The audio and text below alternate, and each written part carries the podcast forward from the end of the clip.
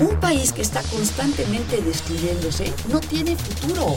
Va a estar marcada fundamentalmente por una recesión de la economía mundial.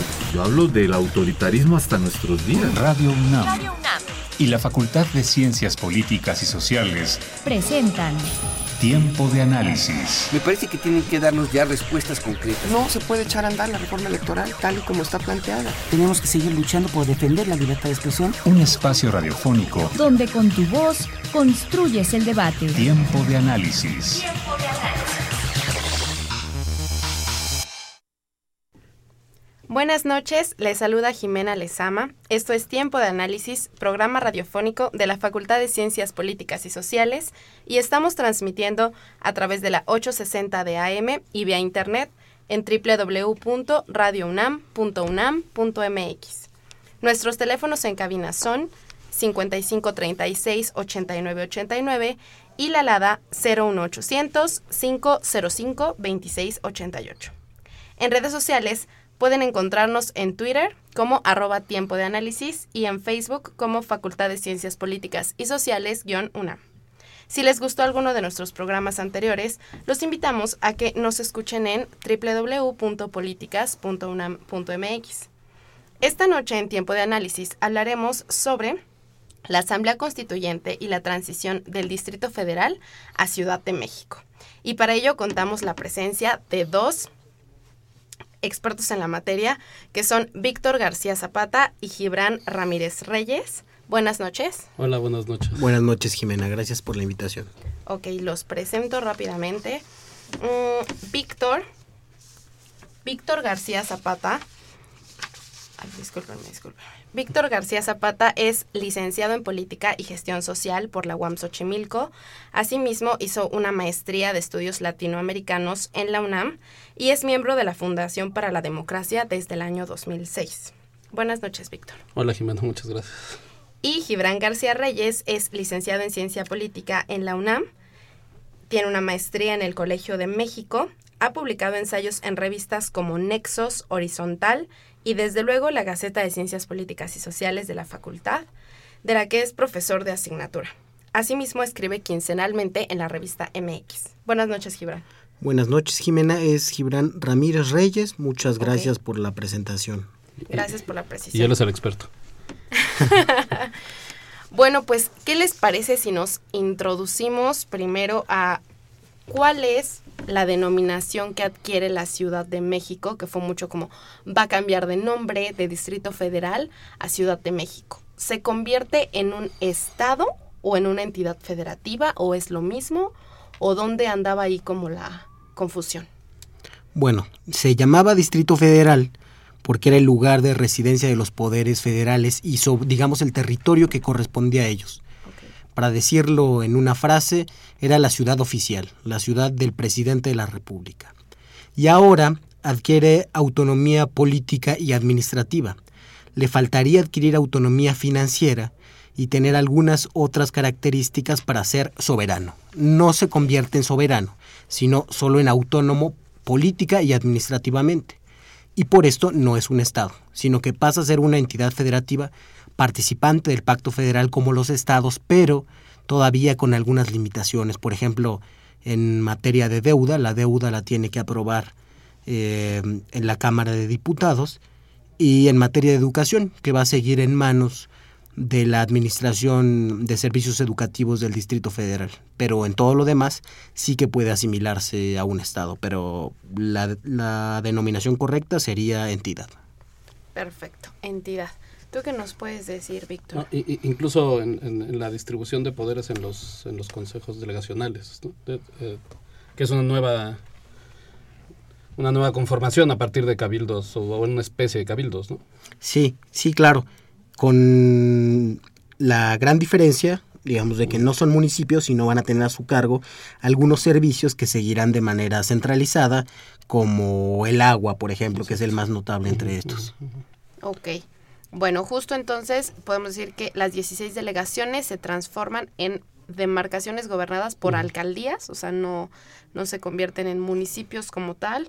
Los jefes delegacionales asimismo tendrán el nombramiento de alcaldes Las 16 alcaldías tendrán a su vez una autonomía presupuestal, más no la soberanía conformada por todo el Distrito Federal.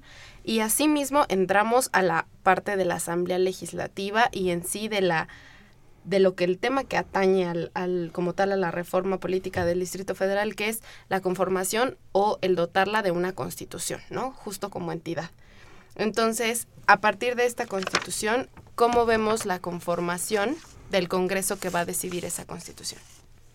Gibran. Bueno, yo diría que es una conformación bastante viciada, es decir, se tiene una reforma que fue la reforma posible, como todas las reformas, no la reforma deseable, pero parece que lo posible fue muy poquito. Los habitantes de la Ciudad de México solo van a elegir al 60% de los miembros de la Asamblea Constituyente. ¿Qué van a ser cuántos? Eh, el 100% van a ser 100. Ok. Eh, de estos, 14 los va a designar la Cámara de Diputados, 14 la Cámara de Senadores, 6 la Presidencia de la República y 6 el jefe de gobierno. Y los van a designar a su libre arbitrio. En el caso de las cámaras, entre sus miembros. Esto quiere decir que vamos a tener a senadores de estados muy diferentes escribiendo la constitución de la Ciudad de México. Y lo mismo a diputados, gente que no se eligió para ser representantes de la ciudad, van a estar escribiendo lo que nos concierne a los capitalinos. Otra limitación es que la constitución no se va a escribir desde cero por parte de la Asamblea Constituyente. el único facultado para mandar la propuesta es el jefe de gobierno de la Ciudad de México. Afortunadamente se dotó de un grupo redactor que incluye a ex jefes de gobierno y algunos connotados académicos, además de activistas, que hace pensar que probablemente la propuesta no sea mala, pero de todas maneras carece de una legitimidad de origen que no van a tener ni aunque se discuta esa propuesta en la Asamblea, porque la Asamblea tiene asimismo un problema en su conformación. Ok, Víctor. Sí, e, e, efectivamente estamos ante un modelo de conformación del constituyente que yo digo que es eh, eh, tiene un déficit democrático bastante eh, bastante fuerte y creo que es un modelo que responde a una idea de transición pactada o de pacto entre las élites pues porque efectivamente parece que hubo una serie de intercambios para llegar a conformar un Frankenstein que responde a lo que cada actor o cada partido quiso quiso darse. Entonces tenemos una, una, una, constitución donde uno no entiende a qué responde, a qué interés responde cada uno de sus, de, de sus componentes.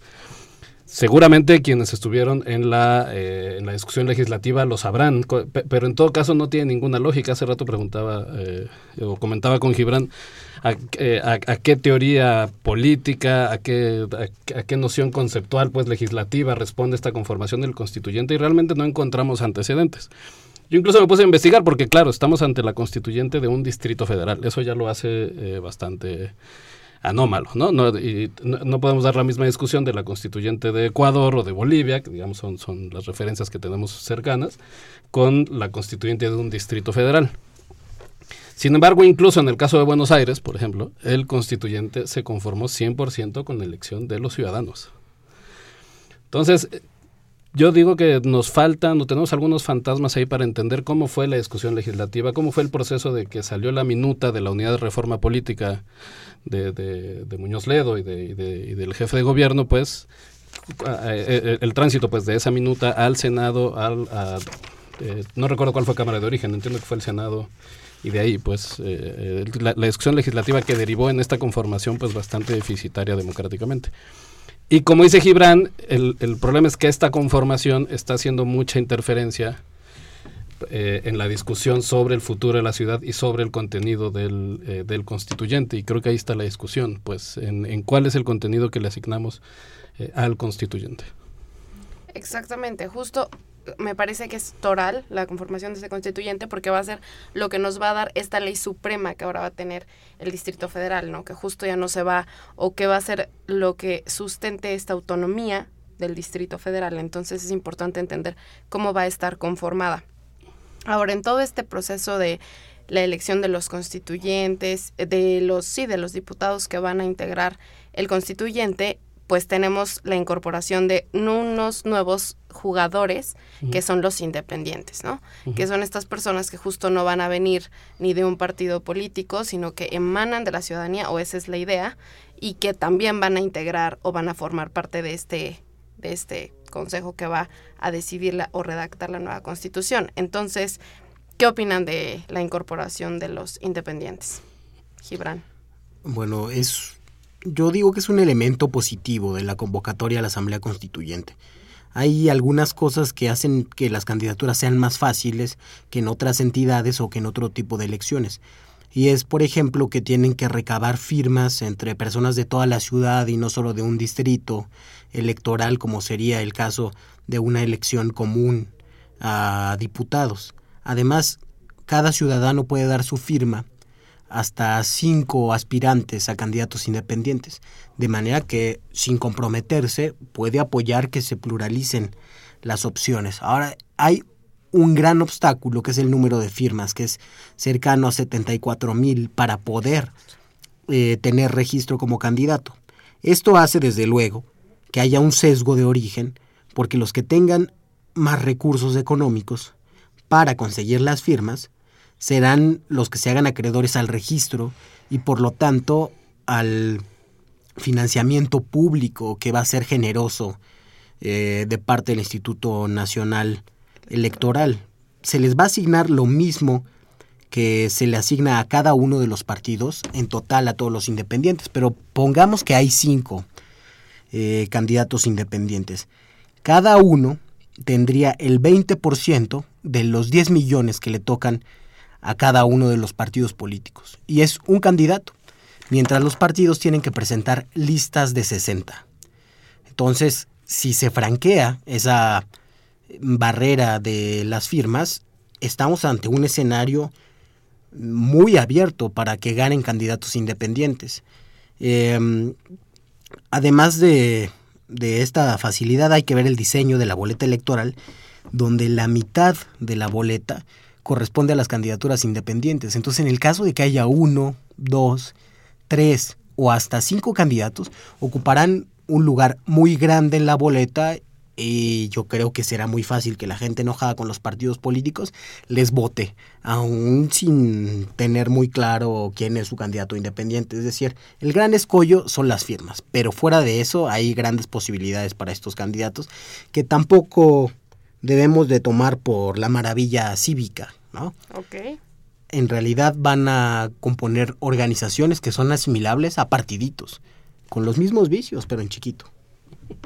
Ok, ¿qué opinas, Víctor? Eh, efectivamente, la, la, discusión de los constituyentes hay que dividirla en dos, yo creo. Por, eh, por un lado, eh, lo complicado que es ser, ser, independiente en, en, esta situación, y por otro lado, lo que implican políticamente. Eh, en lo primero yo diría, eh, se demuestra, pues está claro todas las tensiones que están ahí, ahí metidas. Entonces, donde avanzamos sin querer avanzar. Es decir, tenemos una constitución del DF, pero se le ponen todas las trabas para un constituyente completamente eh, ciudadano. se hace exclusivo pues la presentación del, del, documento del que se va a partir la discusión. Es decir, hay avances sin una verdadera convicción democrática ni de redistribución del poder, ¿no? Entonces, todo se va avanzando pero poniéndole trabas. son como avances muy incómodos. Lo mismo pasa en el tema de los independientes. Es decir, como que ya es más o menos aceptado que no solo pueden participar quienes están afiliados a los partidos políticos, sino también eh, ciudadanos que no tienen, que no tienen militancia. Eh, o militancia partidaria al menos, pues. Sin embargo, se les ponen todas las trabas del mundo para poder participar. Entonces, eh, eh, esta realidad en la que se ponen eh, muchos, muchos estorbos pues, para participar como ciudadano, pues creo que debiéramos confrontarla, enfrentarla, debatirla, para llegar a abrir totalmente el escenario a la posibilidad de, participar sin, sin, grandes estructuras, sin depender de grandes estructuras, pues simplemente con los derechos ciudadanos. Y por otro lado está el tema de lo que implican políticamente, porque ahí también hay, hay un debate, pues, es decir, la existencia de eh, candidatos independientes no debiera sustituir la discusión político-ideológica, pues. Y puede haber candidatos independientes de, eh, de, izquierda y de derecha y progresistas y no progresistas. Y, más bien así es, pues. A pesar de que queramos de pronto como bañar de purismo a los independientes. Es decir, los, eh, claro, o sea, de, de, pronto hay una discusión en donde en donde si eres independiente ya eres bueno. Pues no, pues ahí, es decir, nos interesa que haya independientes para expandir la, eh, la, la, participación política, pues, pero no damos por hecho que un independiente es bueno en un sentido, o, o estamos de acuerdo con él en un sentido progresista. eh, De, de, derechos humanos o, o, de izquierda, pues, o como le, como le queramos llamar, ¿no? Entonces, yo, yo digo que es una, eh, es una discusión que va avanzando por los dos, por los dos terrenos. Exactamente, me parece muy importante que prioricen en este asunto los candidatos independientes porque justo me parece que llegamos a, a, a querer generalizarlos o a meterlos todos en un mismo uh -huh. bote que es independientes, ¿no? Pero no, no tomamos en cuenta esto de las ideologías que tiene cada uno y la propuesta que tiene cada uno. Claro, Entonces, y por ahí hay, perdón, hay, hay alguien de un claro, partido claro. político con el que estamos más de acuerdo que alguien de un, que, es un independiente que viene de un sector conservador o de un sector empresarial. Es, es decir, lo independiente no puede eliminar el, el, el debate político, ideológico, programático. ¿no? Me parece excelente la, la, puntuación que, la puntualización que hicieron. Ahora, eh, esta parte de la Asamblea Legislativa del Distrito Federal que se va a transformar en un Congreso local. O sea, en sí, este cambio de la Asamblea como tal a un Congreso local, ¿cuál va a ser o en qué va a radicar? Gibran. Bueno, van a poder legislar en la mayoría de materias. Ya decía yo algunas que estarán vedadas como la educación, educación por ejemplo. Okay. Pero en todo lo demás se asimilarán a un Estado. Yo pongo, por ejemplo, principal, que lo podrán establecer o modificar el régimen interior o la forma de organización de la ciudad. Okay. O sea, las atribuciones de los órganos de gobierno, eh, de legislación o de administración. Eh, varios ejemplos. Se podría alterar, por decir algo, el mandato del jefe de gobierno de la Ciudad de México y decidir desde el constituyente o después eh, en el Congreso local que tendremos que ahora los jefes de gobierno van a durar en su encargo tres años o que los secretarios van a tener que ser ratificados por el Congreso. Hay ciertos controles que antes no teníamos posibilidades de poner, que ahora estarán. Ahora, también se podrán crear desde ahí instituciones nuevas que no estarán sujetas a los designios federales. Si la ciudad quiere tener una banca de desarrollo, la podrá tener. Eh, y bueno, además de que ya radicarán en el Congreso local algunas atribuciones sobre control al Ejecutivo que antes radicaban en el Congreso Federal o eh, en la presidencia de la República. Si se acuerdan ustedes, fue Vicente Fox uh -huh. eh, el que destituyó a Marcelo Ebrard como secretario de Seguridad Pública en la Ciudad de México, que no puede hacer con ninguna otra entidad porque son estados, ¿no? Pues ahora tampoco se va a poder hacer con la Ciudad de México. Esas son algunas de las cosas que cambian. Eh, también, bueno, eso va a ser más bien labor del constituyente, pero se van a poder modificar la organización territorial. Eh, mencionadas los de, lo de las delegaciones que se convertían en alcaldías. alcaldías. Podría darse el caso, a mí me parecería lo deseable, por ejemplo, de que en vez de 16 delegaciones tengamos 70 alcaldías, ¿no? Con gobiernos cercanos, eh, mucho más representativos, porque van a ser concejales sujetos a la elección popular y que puedan ser vecinos resolviendo las necesidades de vecinos. Ese es otro de los aspectos que podríamos destacar. ¿Por qué 70? Eh, esa era en realidad una propuesta de Porfirio Muñoz Ledo, uh -huh. eh, que decía que las unidades sociales en, en el Distrito Federal, considerándolas ya eh, demográficamente en sus dinámicas, por ejemplo, en el sur de la ciudad, la campestre Churubusco, con paseos de Tasqueña, con alguna parte de los Culhuacanes, es una unidad social que funciona, pues, alrededor de ciertos mercados, iglesias, escuelas, que son una comunidad y a las que les conciernen los mismos asuntos. Pues en el estudio que hicieron ellos daban 70, ¿no? Uh -huh. Pero desde luego este estudio se tendrá que rehacer a las condiciones de hoy en día para poder determinar cuáles eran esas características de organización territorial que ahora podremos modificar. Modificar. Que justo la modificación, la modificación que propones o que apuntas es, me parece que es discutible en tanto O sea, tenemos delegaciones muy grandes que justo no corresponde el sur de la misma delegación con el norte de la misma, ¿no? O, o con el centro. Entonces sería un reajuste que quizá pueda o tenga mucho mucho que ver o mucho que discutirse en el tema, en tanto la proporción de las delegaciones en muchos casos es demasiada, ¿no? Un ejemplo es Tlalpan, por ejemplo. Tlalpan, Iztapalapa, ahí hay un punto que suele, en, suelen anotar algunos detractores del incremento de alcaldías, que es que vamos a tener más burocracia. ¿no? Y yo creo que estamos en posibilidad también de blindarnos ante ese peligro. Pues los concejales pueden tener una remuneración pequeña, pero también tenemos que tomar en cuenta que mucha de la burocracia ya está. Por ejemplo, Tlalpan tiene varias direcciones territoriales. Las tiene Iztapalapa, las tiene Gustavo Amadero. Y esas direcciones territoriales ya reproducen lo esencial de la estructura delegacional en diferentes áreas de las delegaciones.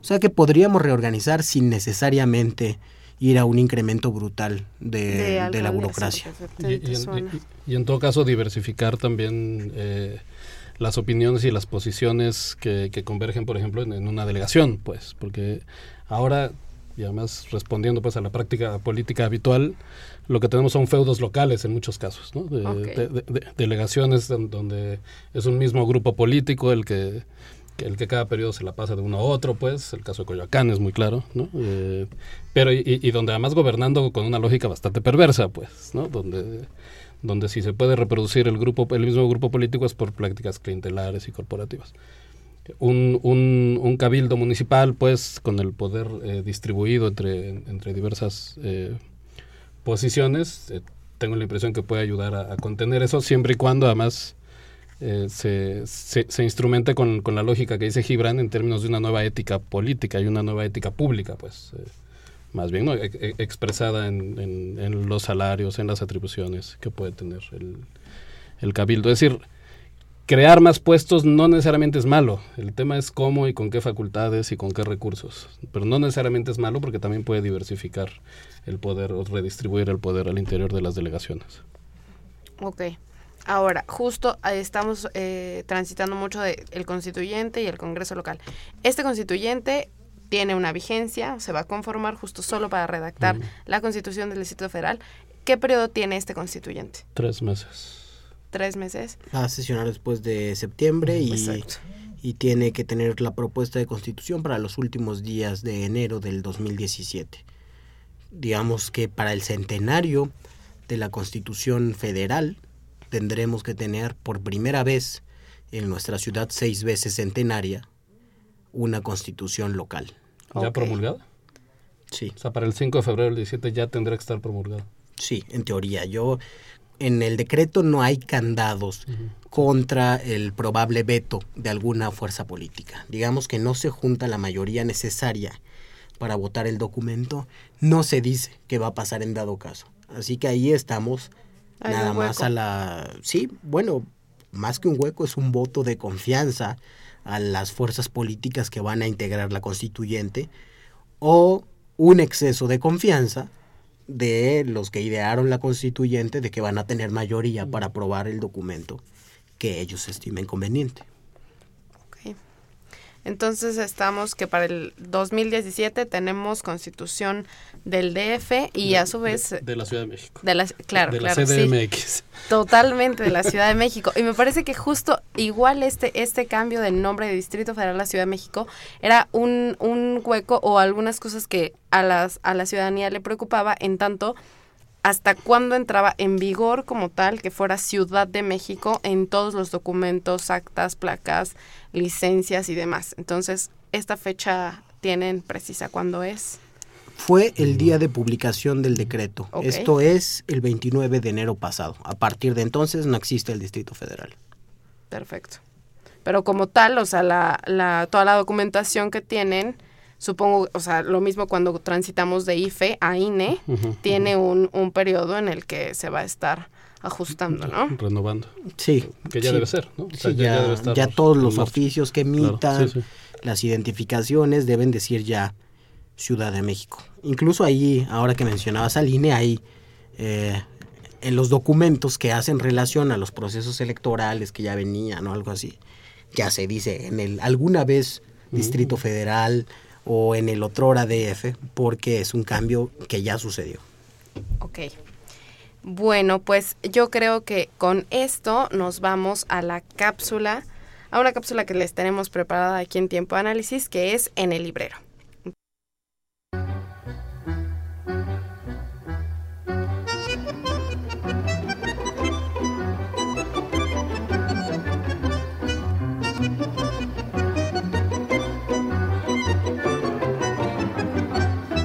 En el librero. Hola, buenas tardes. Soy María de los Ángeles Sánchez Noriega. Estamos presentando aquí el libro que se llama Diálogo sobre la política, ciencia, pedagogía y arte. Saludo también al programa Tiempo de Análisis, que es el programa que, de radio que tenemos en la facultad. A todos los colegas que colaboran en el programa y a los jóvenes que están aquí entrevistándonos. Hasta luego. Hola, buenas tardes. Soy Salvador Mora, autor del libro Federalismo e Integraciones Regionales. Un saludo para Tiempo de Análisis. Alfredo Romero Castillo.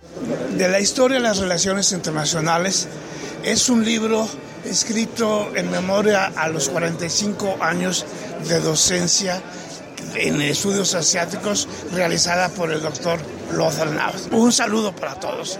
Buenas tardes, soy el doctor Francisco Javier Jiménez Ruiz. En esta ocasión, en la 37 edición de la Feria Internacional del Libro de y Minería, hemos presentado dos libros. Uno, Teoría de Juegos e Investigación Política, y dos, Teoría de Juegos y Análisis Político Estratégico.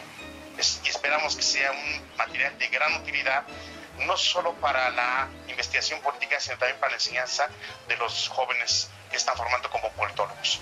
También deseo enviar un saludo muy afectuoso a todo el auditorio del programa Tiempo de Análisis, que con tanto orgullo lleva a cabo y conduce y coordina, y es responsable de ello, la Facultad de Ciencias Políticas Sociales de la UNAM, tan prestigiosa y honorable institución. Bueno, vamos a presentar el libro Paz, Seguridad y Desarrollo, tomo 5. Quienes nos van a hacer favor de comentar el libro son eh, Fausto Quintana, David Herrera, Irving Rico, una servidora, Sandra Canetti Zabaleta, y el editor Edmundo Hernández Vela Salgado. Un saludo a tiempo de análisis, Sandra Canetti. Gracias. Eh, soy la doctora Guillermina Baena, estamos eh, presentando el libro Planeación Prospectiva Estratégica, un saludo para tiempo de análisis y, y estamos a la, a la, disposición de cualquier duda. Mi nombre es Pablo Armando González Aguirre, soy profesor en la Facultad de Ciencias Políticas y Sociales. El nombre del libro es que mantiene unida la sociedad de la teoría de la operacionalización. Un, un, saludo a todo el auditorio de Tiempo de Análisis. Muchas gracias. Bueno, soy José María Calderón. Vamos a hacer la presentación de una serie de libros, son cuatro libros, que son el resultado de una investigación eh, que llevamos a cabo de 2010 a 2013. El, los, el título de la investigación se llama Fiscalidad y Democracia en México y forma parte del PAPIT, y desde luego, pues aprovechamos la oportunidad para enviar un, un, un, saludo muy afectuoso y mucho agradecimiento para Tiempo de Análisis. Muchísimas gracias. Buenas tardes. Está la presentación de los libros de Niklas Luhmann. Eh, uno es eh, Mujeres, Hombres y George Spencer Brown y otro es un conjunto de artículos que versan sobre el cuerpo, la comunicación y la medicina. Gracias. Hola, buenas tardes. Soy Salvador Mora, autor del libro Federalismo e Integraciones Regionales. El libro habla sobre los problemas de integración y sobre todo cómo el poder se distribuye en los, en los estados nacionales en un contexto de alta complejidad como son los procesos de globalización. Un saludo para Tiempo de Análisis. Máximo Modonesi, vamos a presentar el libro que se llama Movimientos Subalternos, Antagonistas y Autónomos en México y América Latina. Saludos para Tiempo de Análisis. Mi nombre es Arturo Guillermo Rodríguez eh, Vázquez. Estamos presentando el día de hoy el, el, diccionario de comunicación publicado por la Facultad de Ciencias Políticas. Es un compendio de términos, los términos más importantes de, de comunicación desde este enfoque pluridisciplinar que tiene que ver con todas las ciencias que convergen en la comunicación. Entonces, este, el día de hoy vamos a tener el gusto de presentarlo en el marco de la Feria eh, Internacional del Libro de Minería y pues es un placer que la facultad nos, nos cobije de esta manera. Un saludo a Tiempo de Análisis, fui invitado varias veces, ¿no? entonces eh, alguna vez conduje Tiempo de Análisis, creo que es un programa que debe seguir y se debe fortalecer y debe trascender también a televisión, ¿no? creo que debemos, ya estamos en tiempo de que también la facultad tenga un espacio en televisión y deberíamos buscarlo. Gracias.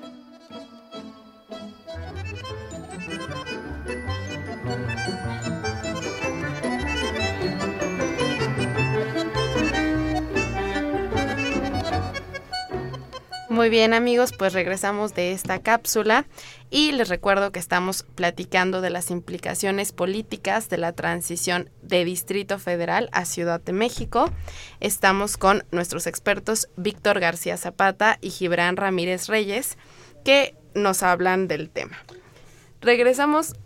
¿Quieres decir algo, esto de expertos suena como el grupo de notables. ok, ok, dejémoslo en... los que opinamos. Los que opinan, ok, me parece bien.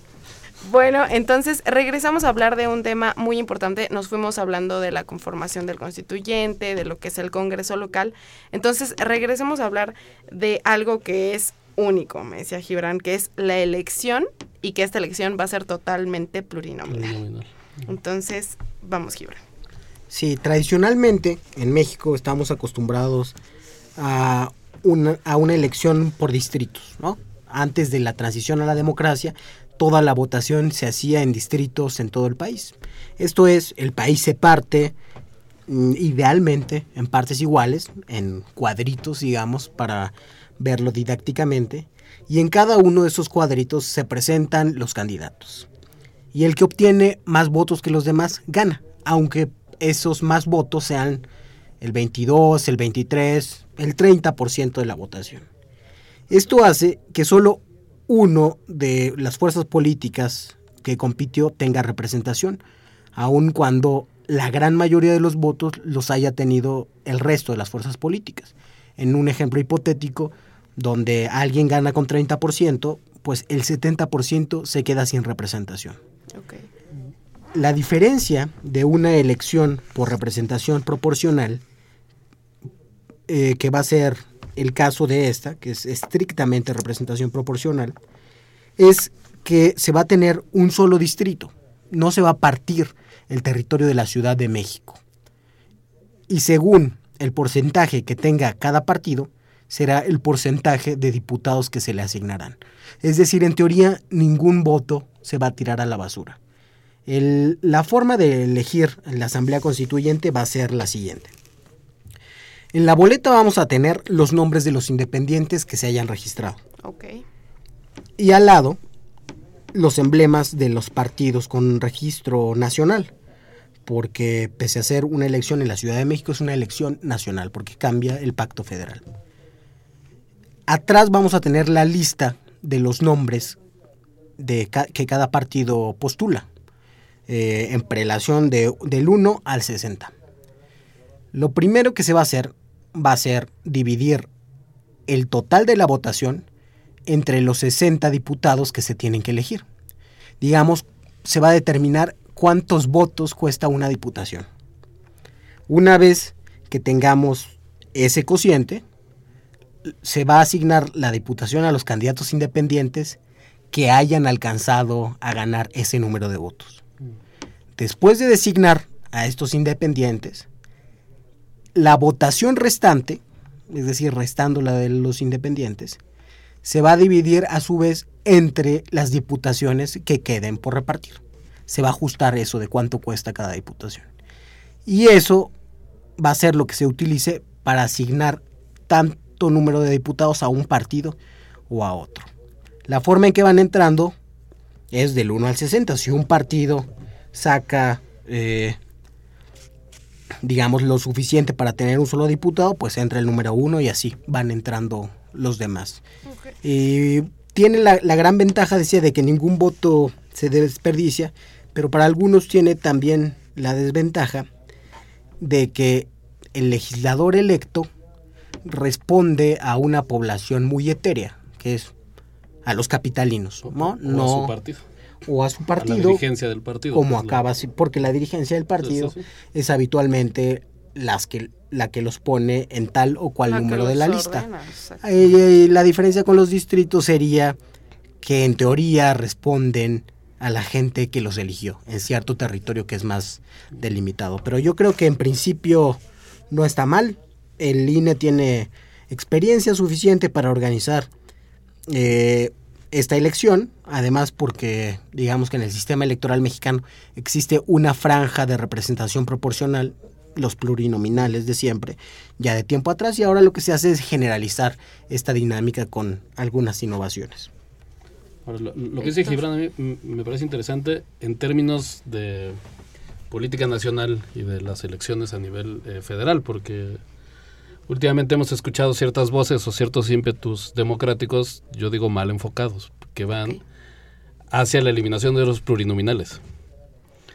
Y eso es muy grave, porque yo, digo que lo que se expresa es un rencor contra la clase política que por lo demás puede estar justificado. Sin embargo, el enfoque o la dirección es, es- está mal porque los plurinominales en todo caso son los que evitan que efectivamente eh, gente que, que votó por un partido se quede sin representación solo porque ese partido no ganó ningún distrito, por ejemplo. Exactamente. Hay casos dramáticos como el chileno, ¿no? Donde, do- donde no existe la representación eh, proporcional, la representación plurinominal, y entonces hay muchas fuerzas. Digamos, el Partido Comunista mucho tiempo no, no tenía representación parlamentaria a pesar de eh, obtener muchos votos, pero como no ganaba ningún distrito, no tenía representación. Entonces, yo digo que eh, eh, esta constituyente del DF también nos tiene que servir, o de la Ciudad de México, perdón, también nos tiene Sí, que sí, el servir vicio, el vicio para, que- claro, claro, para discutir eh, en términos de régimen político, en términos de, de la constituyente que sí quisiéramos, en todo caso también eh, para el país, reconocer qué puede ser lo bueno y lo malo de esta de, de este proceso en el en el DF también para ir sembrando a- antecedentes en la discusión política. Ok, esta, esta priorización o esta, esta puntualización que hacen de justo los diputados plurinominales o las... Es que no, ni siquiera sé si generalizarlos como diputados plurinominales, sino justo estos miembros que van a ser plurinominales de la constituyente, me parece muy importante porque últimamente escuchamos esto, ¿no? De, de los plurinominales, eh, no sé, o sea, como todo el rencor acumulado en los plurinominales, y muchas veces me parece que no sabemos ni siquiera por qué están ahí o qué papel fungen. Si bien es, es importante anotar que son ordenados con base en una dirigencia de un partido, pues también es importante anotar que si no fuera por estos plurinominales, muchos otros partidos se quedarían sin representación, ¿no? Entonces, al final, me parece que es un abono a la democracia. No sé si que todos, toda esta elección sea de plurinominales sea buena o mala, ni siquiera sé si pu- pudiéramos ca- categorizarla de una u otra forma, porque como dice Gibran, el INE tiene experiencia para organizarla así, pero es importante la puntualización que hacemos acerca de ellos, ¿no? Un poquito aclararlos. Bueno, ahora, pasando de este tema, me interesa mucho ahondar en la parte de la autonomía que va a adquirir la Ciudad de México, porque justo ha habido muchos huecos o muchas críticas o incertidumbres en la ciudadanía que dicen eh, se le va a ir el recurso que tiene el Distrito Federal. Como Distrito Federal, si bien estaba subordinado a un poder federal, pues también era una conveniencia hasta cierto punto, en tanto se le designaban recursos específicos por ser distrito, por ser la sede de los poderes, ¿no? Entonces, ahora que es Ciudad de México, ¿qué va a pasar con esta autonomía que si bien no es soberanía, como ya nos priorizó Gibran, va a perder el recurso, va a seguir teniendo, tiene más o qué va a pasar con el dinero y los programas sociales que tenemos en la Ciudad de México? Incluso va a poder acceder al ramo 33. ¿no? Y- y- Perfecto, yo- Víctor. ¿Nos puedes explicar un poco más del ramo 33? No, no, no tanto, pero yo, se, lo pediría a Gibran, que es el experto. Pero. No, este, e- efectivamente la, la, la ciudad yo entiendo que sigue en un régimen eh, incompleto, pues. Perfecto. Eh, se le sigue reconociendo como capital, se le sigue accediendo al, al fondo de capitalidad. El fondo de capitalidad. Eh, eh, ahora va a tener eh, acceso al, a- al ramo 33, que di- digamos es el fondo federal que está etiquetado para, para municipios, a cier- municipios. que- cla- claro, claro, pero a, a ciertos rubros. Estados y municipios, efectivamente.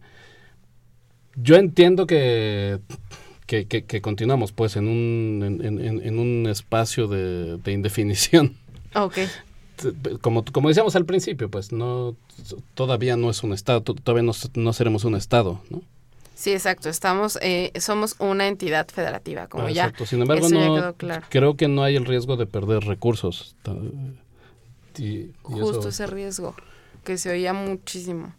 Pues, no sé, yo, yo, no, yo no lo encuentro, incluso por la posibilidad de endeudarse, ¿no? Pero hay que revisar ahí bien. Yo, yo, yo, yo no lo encuentro, pues. Yo ahí discrepo, ¿no? Si bien se va a tener la posibilidad de acceder al ramo 33, que son las participaciones federales para las entidades federativas y para los municipios, hay un problema con los recursos que nos tocan por ser capital. Esto ha estado siempre sujeto al capricho o digamos lo menos duramente a la relación política que tenga el gobierno del antes DF, ahora la Ciudad de México, con el gobierno federal. En el sexenio de López Obrador, por ejemplo, eh, el gobierno del DF se vio sujeto a diversas presiones en materia presupuestal, incluso casi le prohibieron contratar deuda, lo que no se hace eh, con ninguna entidad. Ahora, se supone que teníamos y conservamos el beneficio del fondo de capitalidad, que es un dinero que se asigna al Distrito Federal, a la Ciudad de México ahora. Porque pues aquí suceden cosas que benefician o que afectan a la mayoría de los mexicanos. Viene gente de todos lados a hacer trámites, dependencias que funcionan para todo el país tienen su sede aquí y por lo tanto nos representan eh, gastos a la administración local. Lo que pasa es que no hay una fórmula establecida en el decreto de la reforma política de la Ciudad de México que establezca de qué manera se va a asignar ese fondo de capitalidad para que sea constante y creciente, para que esté garantizado. Hasta ahora eso va a estar sujeto a la voluntad política estrictamente del gobierno federal y a la relación que tenga con el gobierno local. Y esto genera un incentivo pues algunos lo verán bien, a mí me parece perverso, para que se someta el gobierno local pese a su formal y reciente autonomía administrativa y política. Ok. Justo este fondo de capitalidad, digamos, ahorita lo tenemos seguro para este año, porque es aprobado por los, por los diputados como tal, sigue siendo, está, sigue siendo subordinado al poder federal, el fondo de capitalidad solamente, ¿no? Sí, sí porque es el fondo de, que reconoce que es la sede, que, que, la Ciudad de México es la sede de los poderes federales y que eso efectivamente tiene implicaciones en su diseño incluso urbano, pues, ¿no? Y, todas las medidas que hay que tomar eh, por ello. Lo que pasa es que yo, yo tengo la impresión de que, aunque es real eh, lo que dice Gibran, y eso es de las lagunas que que están pues hasta ahora en la, en la, minuta y yo no sé si, le, si el constituyente tiene facultades para por ejemplo, eh, determinar eh, los procedimientos del fondo de capitalidad, me imagino que no, porque en todo caso eso se, tiene que discutir con, claro, esos con, los otros poderes, exacto. Los determina el... De cualquier manera, tengo la impresión de que la ciudad sí podría quedar en mejores condiciones para esa negociación política, que, de que aunque puede ser perversa, de, de todas maneras tiene que estar ahí presente, o está ahí presente. Es decir, está presente con los estados, pues incluso con los estados que tienen condiciones eh, totales pues de, entidades federativas, este estira y afloja o qué tanto el ramo 33 eh, qué tantos recursos se le da a cada sí, uno. Sí, claro, yo, yo, yo, yo creo que de todas formas la ciudad puede quedar en mejores condiciones para, para esa negociación. Por supuesto que ya depende de, eh, del jefe de gobierno y, de, su nivel de acuerdo o desacuerdo con, el, eh, con el gobierno federal, pues, pero en todo caso creo que la ciudad queda en mejores condiciones para negociar esos recursos. Sí, yo diría que tenemos el fondo de capitalidad garantizado hasta 2018, porque el doctor Mancera se lleva mm, de maravilla con Enrique Peña Nieto y además le dejó designar ahí en la negociación una gran parte de los constituyentes y modificar la dinámica de la ciudad. Así que yo creo que ese costo está pagado por lo que queda de este sexenio. Ahora, con lo que no estoy de acuerdo es con que el fondo de capitalidad sea naturalmente sujeto a ese estira y afloja. porque los costos de ser capital permanecen constantes y son poco variables. Puede ser que con las participaciones federales la cosa vaya por ahí, como con todas las entidades. Pero este fondo debería tener una manera no, no, no estamos estable de. No, no, de- estamos de acuerdo. No, yo, yo de no hablaba solo del fondo de capitalidad. No, no, no, yo hablaba de toda la posibilidad que va a tener eh, la, la Ciudad de México para luchar por recursos o para Por buscar recursos, para infraestructura y, y para todo lo que está, esta- fundamentalmente pues, pero para lo que está establecido en el ramo 33 y otras. No, por supuesto que hay una lógica perversa en cómo se asigna el fondo de capitalidad o cómo se, se determina que por lo más el fondo de capitalidad, yo digo, lo importante es el reconocimiento que implica. Exacto. que Porque, la porque la cantidad tampoco es que sea demasiada hasta ahora, pues. O sea, tampoco es que, eh, que, que resuelva, pues, to- todos los, los problemas que tiene la, la Ciudad de México. Pero. No, yo, yo no me refería solo al fondo, me, me refiero a toda la capacidad de acceder a, a- a- a recursos. recursos federales, claro. Ok, perfecto. Bueno, entrando a esta relación que va a tener eh, la redacción del constituyente, ya vimos que van a influir, una parte va a ser designada por diputados, otra parte va a ser designada por senadores, por el presidente de la República, por el jefe de gobierno, otra parte se va a elegir, pero en sí, unos van a ser independientes, pero en sí, ¿qué representatividad o qué importancia tiene la ciudadanía o los no nos metamos en, en problemas de gentilicio, pero las personas que habitamos el Distrito Federal o que habitan el Distrito Federal, ¿qué, ¿cuál va a ser su incidencia o cuál sería la postura que ellos deberían de tomar ante esta reforma? ¿Simplemente dejarla de llamar Distrito Federal y llamarla Ciudad de México o empaparse en todo el proceso y tomar qué postura? Yo creo que las capitalinas van a tener un reto no mayor, porque se trata de elegir posturas que ya están establecidas, ¿no? Ok. Eh, la propuesta la va a hacer el jefe de gobierno. Y hay gente que está más o menos de acuerdo con, que estará más o menos de acuerdo con esas directrices.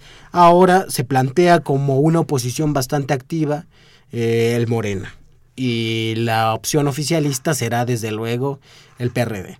Entonces, quienes quieran estar con la propuesta del jefe de gobierno, así, pensando en cómo la mandará, a ciegas, o sea, un acto de confianza, De pues votarán por el Partido de la Revolución Democrática.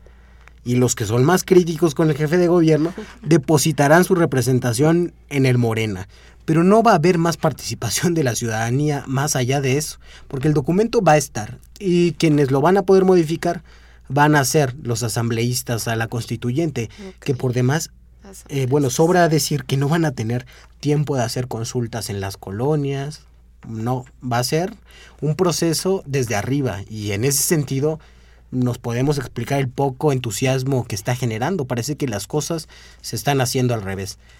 Eh, se supone que los cambios legales y constitucionales deberían ser el reflejo de nuevas realidades sociales, de diferentes configuraciones de las comunidades. Y aquí la cosa está pasando al revés. Vamos a cambiar primero el papelito y a ver si eso incide de alguna manera o logra corresponderse con los cambios que hay en la sociedad. Pero son unos cuantos los que van a leer esos cambios, interpretarlos y eh, llevarlos a la ley pensando en que saben bien eh, lo que se requiere para el bienestar de las capitalinas.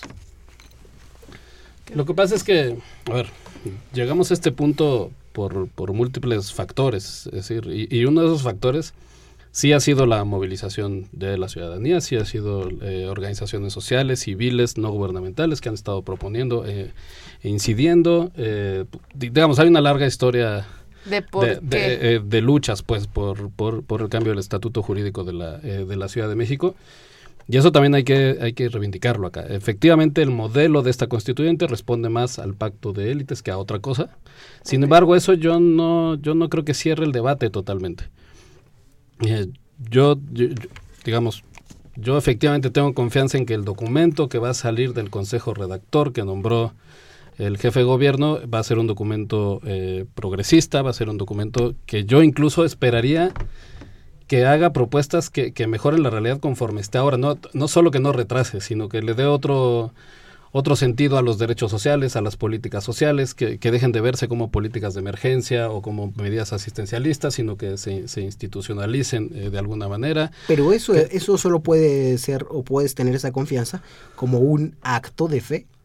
Totalmente, no, no, no, no totalmente, totalmente. Eh, el, el eh, que establezca el derecho al suelo, que ponga controles al, al, sector inmobiliario, que, eh, que garantice, eh, que, que, abra posibilidades de participación ciudadana, que garantice el derecho a la protesta, en fin, eh, algunas cuestiones que, eh, que, que, establezca una política económica para la Ciudad de México o que, digamos, ordene que la Ciudad de México pueda tener una política económica porque hasta ahora no la tiene. Ajá, eh, en fin, algo, eh, algunas cuestiones. Yo tengo la impresión de que, de que el documento que va a salir del grupo que nombró eh, Miguel Ángel Mancera puede ser un buen documento y creo que conviene eh, que la discusión del constituyente parta de un buen documento que de, sí, que de otro que lado, de... ¿no? Exactamente. Exacto. Ahora, yo, yo no sé si el PRD se va a sumar a ese a ese documento no, no sé cuál va a ser la postura de, de, Morena frente a ese documento no, porque de pronto también estamos en una lógica en, en donde lo que cuenta no son los contenidos, sino la lógica antagonista, ¿no? Y además Totalmente. resolver, resolver en, en, los distintos conflictos las elecciones fe, eh, federales y presidenciales, ¿no? Por lo pronto lo que, lo que de, deberíamos dejar de pensar es que esto va a abonar a las elecciones presidenciales. Lo, lo que tenemos que resolver aquí es la Ciudad de México. Exactamente. Es decir, y, y y el tema de, del antagonismo, pues por supuesto que es, que es importante y que siempre tiene que estar ahí, pero no puede ser, eh, no, no, puede obviar la discusión de contenidos, la discusión de programa. Puede reducir, lo, lo, que sí, ¿no? claro, lo, lo, que sí creo es que de, debiera contener en este momento, pues, eh, con todo y el carácter eh, eh, antidemocrático del proceso, hay un montón de debates que dar todavía sobre contenido y sobre, eh, de, sobre la orientación de la Constitución no hay que dar por cerrados esos debates. Y esos debates hay que darlos por donde se pueda. Tanto votando por los constituyentes que tú crees que pueden representar eh, de, determinado contenido, determinada orientación, como movilizándose en las calles, como promoviendo foros, como generando opinión pública en cierto sentido. Entonces yo creo que lo primero que tenemos que romper es esta idea de que lo antidemocrático del proceso implica que ya esté cerrado el debate sobre los contenidos. Me parece el debate está abierto, pues.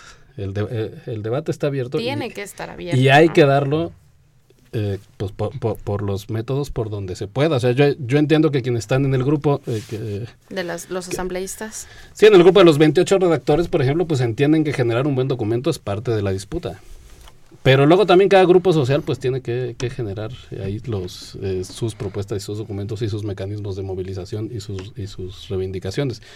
Es, decir, yo creo que todo este año tenemos un, un, periodo de debate que debiera ser bastante intenso y con bastante participación de distintas maneras, no solo votando, sino en la movilización y en la generación de opinión pública y de cierto estado de ánimo y, y, y de ciertos ambientes que sí pueden incidir en... Eh, yo, yo, yo, creo que sí pueden incidir en las decisiones que al final vaya tomando el, el constituyente, pues. Claro, yo me, me refería más bien a, bueno, a que hay en el documento la influencia que vamos a tener directamente es mínima.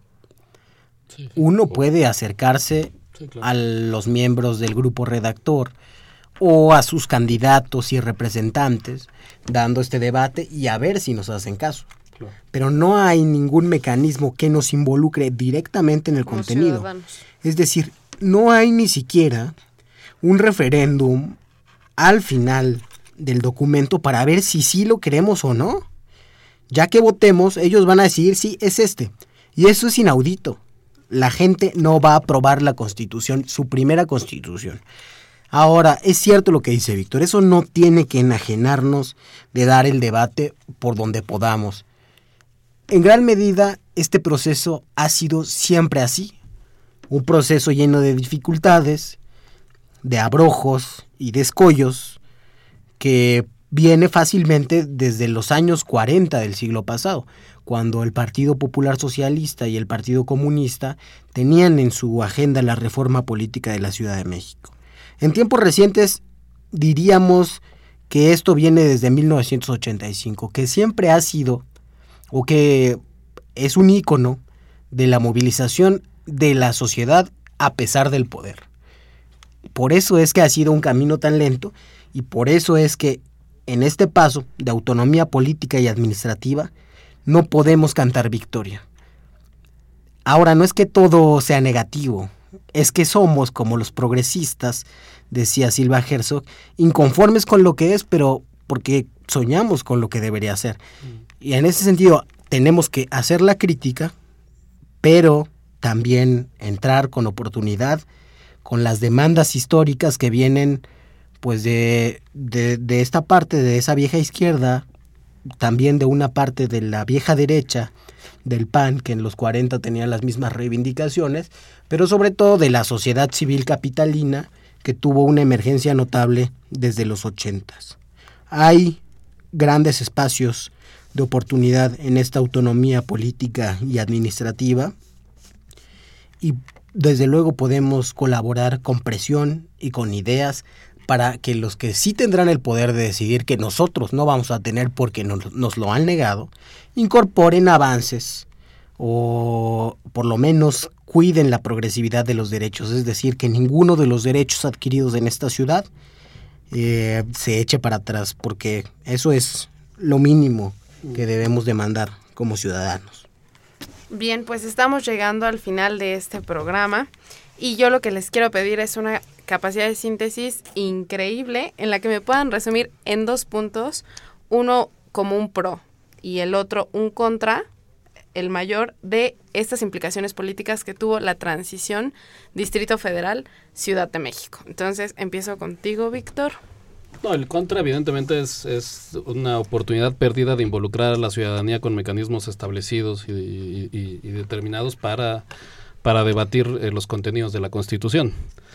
Eh, el, eh, el, pro es el hecho de que se, se, vaya a debatir la constitución, de que vaya a haber un constituyente, del, eh, estatuto jurídico, que, vaya a cambiar el estatuto jurídico del, de la ciudad y que bueno, eso abre la oportunidad, a pesar de todo, pues abre la oportunidad de debate y de movilización y de generación de opinión pública y de repensar la ciudad que queremos.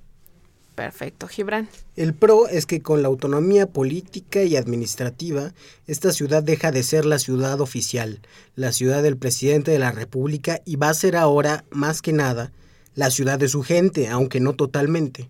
El contra es que en esta decisión, que debiera ser solo de los capitalinos, nos van a imponer por obligación a 40 diputados constituyentes, al 40% de las personas que van a redactar la Constitución por parte del presidente de la República, del jefe de gobierno, que los pueden nombrar como se les dé la gana, y de la Cámara de Diputados y de Senadores, no importando su adscripción territorial. Vamos a estar llenos de intrusos. Ese es el contra. ok, muy bien. Ese es el contra para Gibran Ramírez Reyes. Bueno, pues. no hay que estar en contra de los intrusos, yo digo. otro otro programa para debatir. Podrían abonar, podrían abonar. Pero bueno, dejémoslo abierto. Muchas gracias por sintonizarnos, amigos. Les recuerdo que tenemos una cita el próximo miércoles en punto de las 8 de la noche por el 860 de AM o en internet en www.radiounam.unam.mx para hablar sobre la importancia de la lengua materna. Contaremos con la presencia de Alfonso Figueroa, José Caicedo y Jimena Lezama estará en la conducción. No se olviden de seguirnos en Twitter en arroba tiempo de análisis y en la Facultad de Ciencias Políticas y Sociales en Facebook.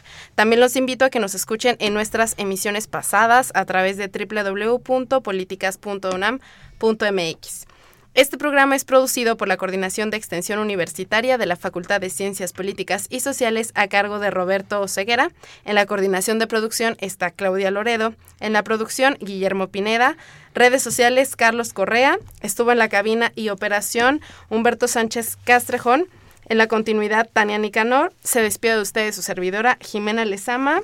Víctor García Zapata y Gibran García, Gibran Ramírez Reyes. Gracias, Jimena. Muchísimas gracias. Bueno, buenas, buenas noches. Esto fue Tiempo de Análisis. Tiempo de Análisis. Una coproducción de Radio UNAM y la Coordinación de Extensión Universitaria de la Facultad de Ciencias Políticas y Sociales.